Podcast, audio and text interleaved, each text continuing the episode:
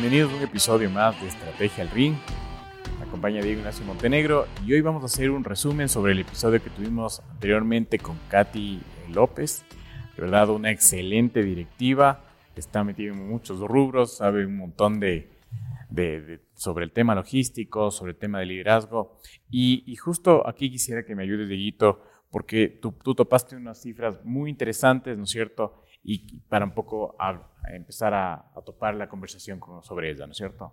Eh, y, me voy a remitir a una investigación que hicimos, porque lo que queremos también en Estrategia al Ring es eh, que, que, todos los que nos escuchen y nos ven sepan que lo que hablamos aquí tiene un sustento científico, no solamente académico, sino que científico y práctico. Entonces, eh, hace poco presentamos una, una investigación para una importante universidad de Europa en donde veíamos cifras exclusivamente de empresas medianas y grandes del Ecuador, no las super grandes, como ya habíamos dicho. Y en, este, y en este análisis nos dimos cuenta de una cosa.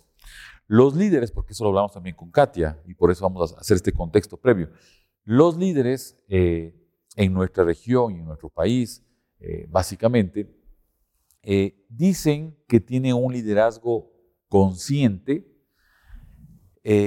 en un 35%. Digamos que está dividido, la torta está dividida en, en tres partes. 35% dice más o menos tenemos liderazgo consciente, trascendente, ese que está movido por los afectos, está movido por el servicio independientemente de que prime otra cosa en el camino.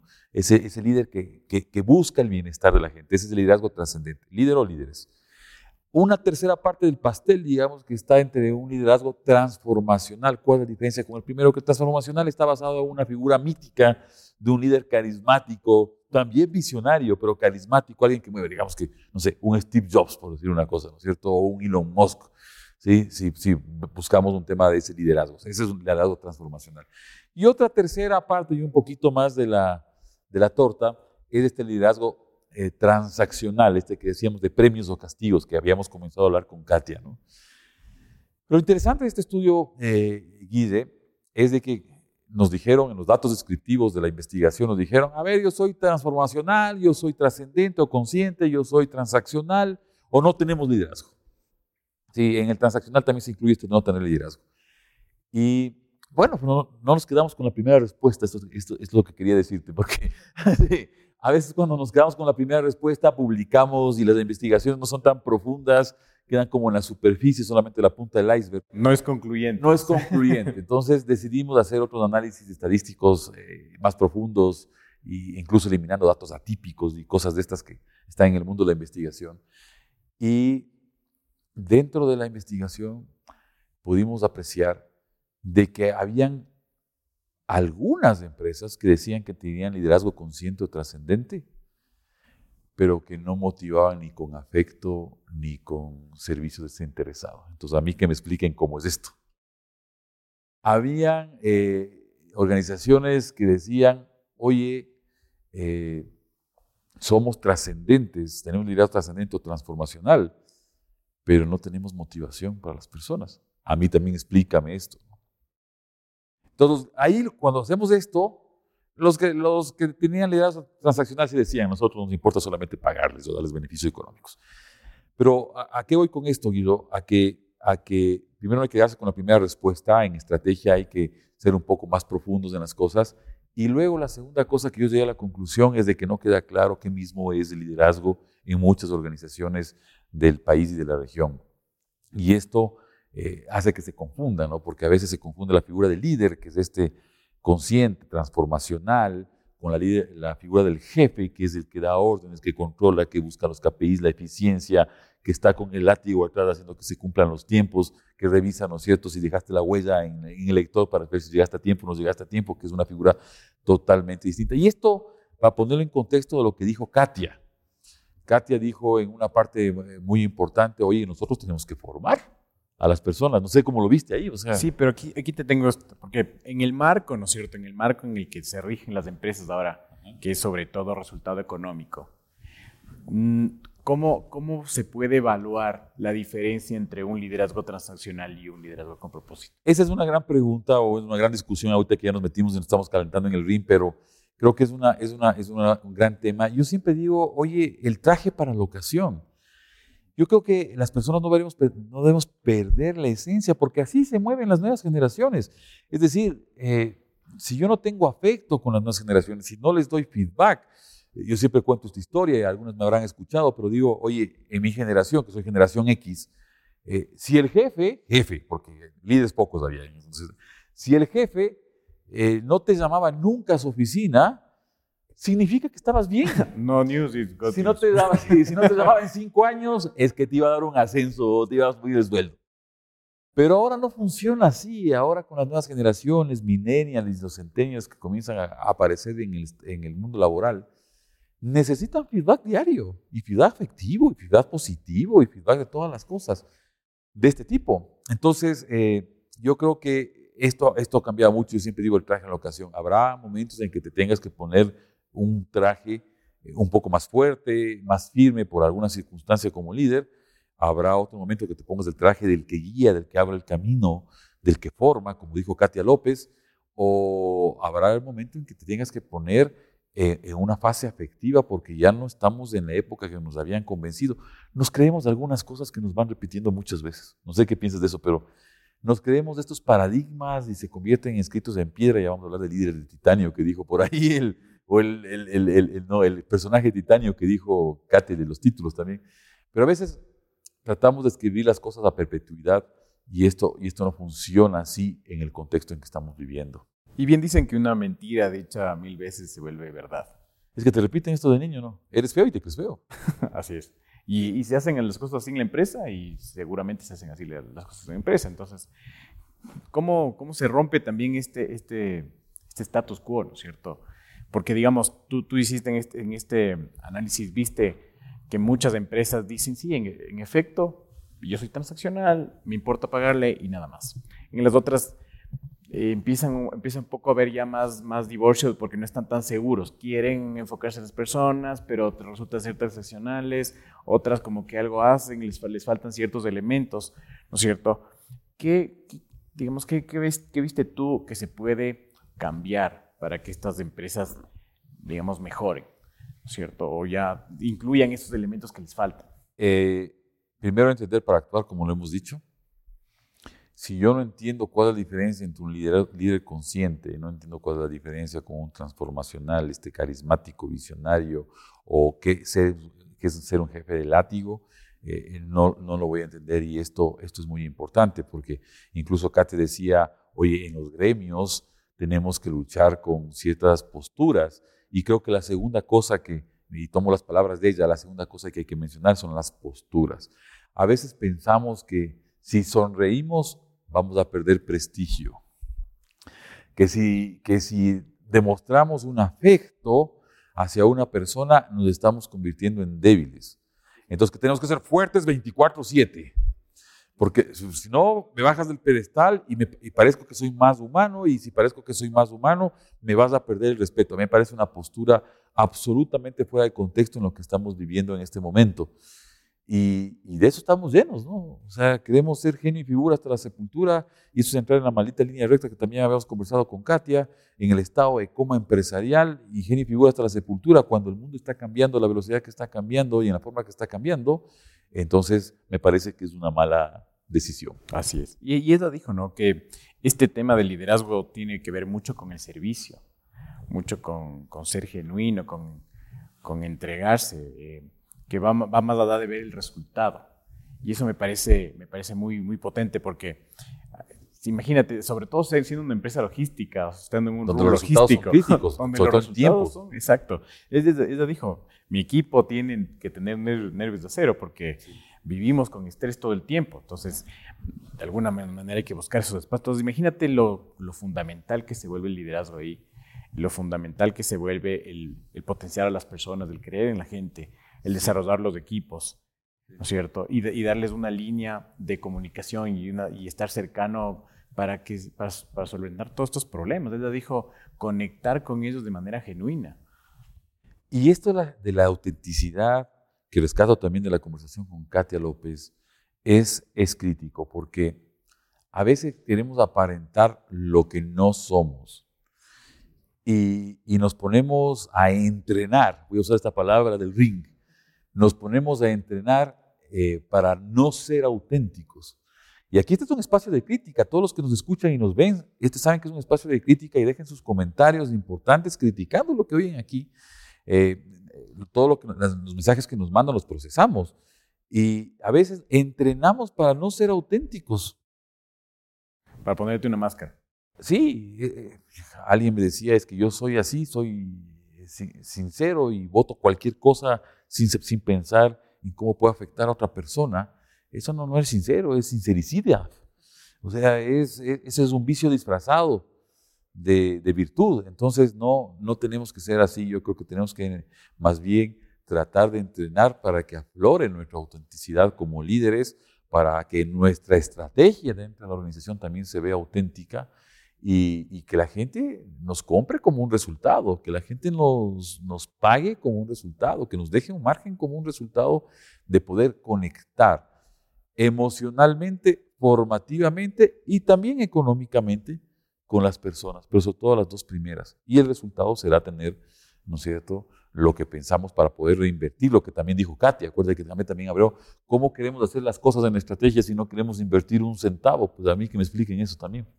¿Cómo vas a conectar con tu equipo si no le das ni un dólar más? Si no le pagas No, pues, yo creo que ya lo mencioné en otro capítulo, pero me sabrán disculpar, pero si trabajas con la gente en mínimos, ¿te acuerdas de eso, no es cierto? Mínimo plan de carrera, mínimo sueldo, mínimas prestaciones, y a la misma te largas de aquí la compañía. O sea, es imposible porque estamos en el mundo o estamos intentando recuperar la dignidad de las personas que trabajan en nuestras organizaciones para que esta, esta dignidad permita que las estrategias sean cada vez más diferentes, eh, distintas, atractivas, curiosas. Es, es, como cambias tu forma de ver, ¿no? Que no, es, no son recursos, sino que es justamente talento. Es talento. Esa es la diferencia entre recurso y talento, ¿no? Que a veces nos confundimos eh, muy frecuentemente, pero recurso puede ser esta mesa o puede ser este teléfono celular, puede ser un recurso, ¿no? Pero el talento está, está inmerso en las personas y creo que todas las personas tienen talentos, hay que saberlos descubrir. Claro, si a mí me pones, ¿no es cierto?, a bailar danza árabe, el, el talento no va a aparecer, ¿no? Pero uno tiene que descubrir en ese terreno fértil, ese contexto, donde puede aprovechar los talentos. Y si no lo descubre, debe tener un líder que lo descubra. Uno que, un líder que lo descubra por ti. Y, creo que también para eso es muy importante algo que, lo hemos hablado, que es romper los egos, ¿no? Romper los egos y darte cuenta del equipo que tienes. Y también con esto entramos en, el otro, en la otra parte que me gustó mucho, que es la parte de las alianzas. Sí. ¿No es cierto? Es una elección estratégica. Esa parte es crítica. Son elecciones estratégicas que me parecen clave, sobre todo, bueno, digamos, en muchos negocios sirve, pero creo que en, el negocio de ellos es clave, porque mientras más abran justamente sus, fronteras, ¿no es cierto? Más ayudan a conectar también el país, más ayudan a conectar a los emprendedores, a las empresas, ¿no es cierto? Por estos canales hacia afuera. Pero sobre todo, em, cómo, ¿no es cierto? Cómo se, se llevan a cabo los rubros, cómo se llevan a cabo los clusters, eh, cómo se ponen de acuerdo con egos, con problemas. Y con, gente de diferentes partes, porque son diferentes industrias. De, muchas veces los gremios son del mismo clúster son de diferentes industrias, pero pues de diferentes países, de diferentes zonas geográficas. Exactamente. Sí, dice, mira, estamos haciendo alianzas en Sao Paulo, alianzas en Estados Unidos, en España, en Europa. También, sí. Eh, entonces, son diferentes culturas, diferentes percepciones, y, y con eso con eso que tienes. Con esas dificultades. Con esas dificultades tienes que aprender a trabajar. Entonces, de verdad, me parece súper interesante este tema de las alianzas. ¿Tú, ¿Tú qué opinas en cuanto a las alianzas? A ver, en, en, la, primera temporada conversamos algo sobre este asunto, pero creo que es una de las elecciones estratégicas más críticas. Yo siempre hablo de las alianzas impías, ¿sí? de las alianzas peligrosas. Porque uno puede decir, oye, yo me puedo aliar a lo mejor con alguien de mi mismo gremio, de mi misma industria, o de mi mismo sector, con el pana, ¿no es cierto? Con el que sabe, sabe cómo, cómo pienso yo, con el, que, el, con el que me entiende psicológicamente, con el que concuerda con mi verdad. Y esto, esto puede ser peligroso. Yo creo que ahora las alianzas, y por eso digo que son peligrosas o son alianzas impías, porque yo tengo que aprender a aliarme con el competidor. Porque a lo mejor juntos, sí, cada quien tendrá lo suyo, su estrategia, cada quien buscará sus productos y su valor, pero a la final eh, lo que te quiero decir con esto es que A lo mejor con mis competidores yo puedo agrandar el pastel, volvemos al pastel, yo puedo agrandar, eh, puedo ser más fuerte, puedo abrir nuevos mercados y después pelearemos, ¿sí? En buenos términos, digamos, pero nos meteremos al ring en buenos términos, pero pero a lo mejor juntos podemos eh, compartir información valiosa y después cada, cada, quien hará el cómo. Pero yo creo que eh, las alianzas específicamente, los partners, el partnership, es, es crítico como elección estratégica, pero no nos gusta. Porque aquí no estamos, aquí estamos en el ring eh, para que vean incluso nuestras debilidades. No nos, no nos gusta. No nos gusta porque tenemos en la cabeza que nos van a copiar, que nos van a poner el pie, que si yo develo alguna información, cojan el teléfono celular y pongan ahí en, una pantalla que se llama Google, pongan todas las cosas, entren 5 millones de entradas. Esto no, esto no, no es así. El cómo es, como, yo, como yo conecto estas elecciones estratégicas para generar un valor que no puede alcanzar otro. Pero hay cosas que podemos compartir y yo que, creo que nos hemos vuelto egoístas crónicos y no querer compartir ciertas cosas que pueden ser valiosas para el país, que pueden ser valiosas para los gremios y en general para la competitividad y la estrategia. Así es, así es, así es. ¿Y cómo, cómo además de, claro, tú dices de buscar gente que, no necesariamente piense como yo, ¿no es cierto? Que son estas alianzas peligrosas. Eh, pero además de cómo administrar esas alianzas, ¿verdad? Y creo que ahí entra la importancia. ¿Cómo complementar? Exactamos las cosas. Ahí es donde, donde de verdad tiene relevancia los, los, los, gremios, ¿cierto? Donde cómo administran, cómo llevan la estrategia, cómo de verdad se apoyan, porque dice, aquí es mucho del bien comunitario, ¿no es cierto? Ya, ya no es un bien... Es, una estrategia de comunidad, sí. Exactamente, es, es como una visión comunitaria. Entonces, eso me parece súper interesante y creo que por eso los gremios, los clústeres, las asociaciones se vuelven tan, tan importantes, que inician en una alianza, ¿no es cierto? Inician en una alianza, pero que después se vuelve más grande que ellos. Y Katia, Katia se metió muy, muy fuerte ahí en el ring porque yo sentí, claro, esto debe ser difícil de maniobrar en la práctica, porque no nos queremos quedar solamente, digamos, en el tema elevado, ya bajar en la práctica. Y Katia eh, lo ató con el, el asunto de la estrategia de supervivencia.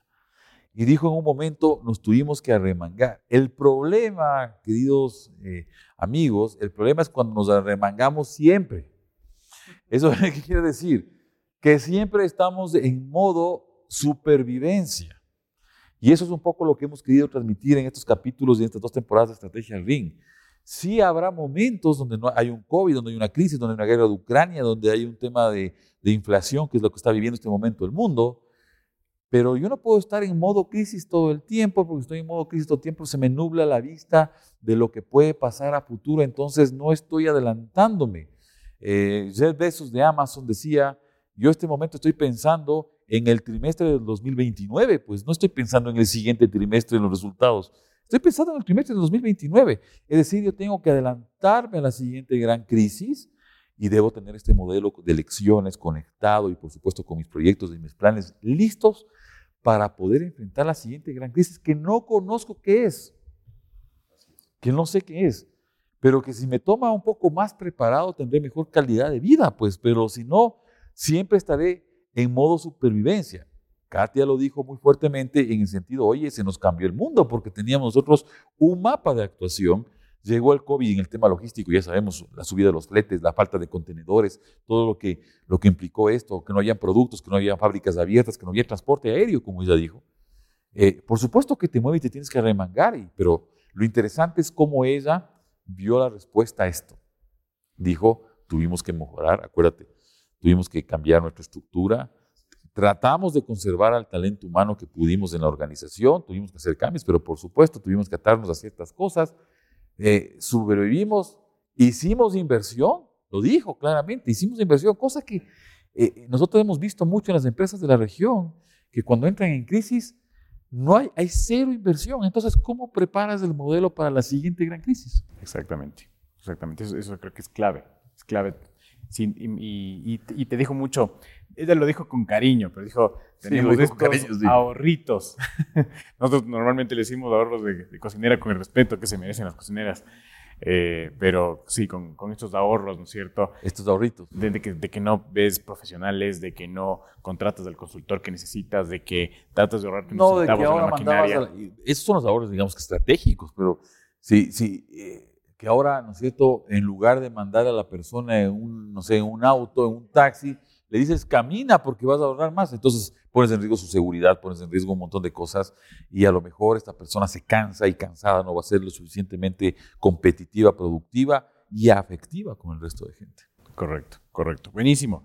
Y también tenemos unas, unas preguntitas que tú preparaste y nos gustaría que... Eh, en la segunda temporada, ya van a ver en el siguiente capítulo también, pero queremos, queremos dejar ciertas preguntas, Guillo, ¿sí? para para hacer conciencia estratégica.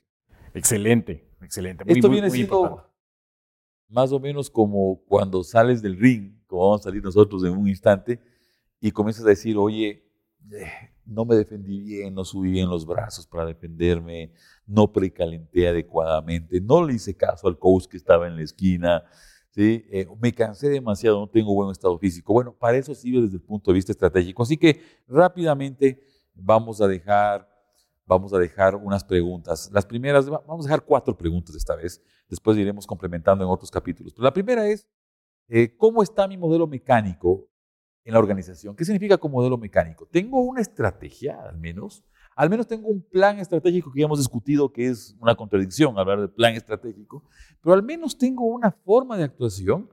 Eh, es decir, al menos estoy trabajando de una manera operativa y en el corto plazo, el año fiscal. Al menos eso si la respuesta es sí tengo al menos eso, tengo que dar el siguiente paso y ir a un modelo más estratégico que, que anticipe el futuro. La siguiente pregunta es, ¿predomina sobre cualquier otro tipo de intento estratégico en la organización la, forma de optimizar los procesos para conseguir eficiencia? Es decir, sobre cualquier pensamiento de generación de valor, sobre estas elecciones estratégicas que me permitan impulsar, por ejemplo, mejor tecnología, mejores personas, eh, haciendo roles en la organización, mejores canales, mejores partners, que hemos hablado de las alianzas. En lugar de eso predomina el ahorro, la eficiencia en el corto plazo, que no digo que esté mal, sino que eso es mi forma de vida única. Esta es una segunda pregunta que entra conciencia, ¿no? Yo creo que muy, muy de la mano con el precio también, ¿no? Sí, sí, sí, claro, pues que siempre habrá pretextos. Aquí somos, ¿no es cierto? Es que el es que tenemos, somos esquizofrénicos, porque o sea, el es que sabemos y el pero lo tenemos en la punta de la lengua. Entonces siempre van a decir, es que este es un mercado de precio. Es que este es un mercado de precio. Bueno, pero hay, el mundo es bien grande, ¿no? Se puede hacer desde aquí muchas cosas hacia afuera también. La tercera pregunta es, ¿predomina en la organización, incluso sobre la optimización de procesos, incluso sobre la optimización de procesos, el bajar costos como objetivo empresarial? Esto es lo que usted acaba de decir.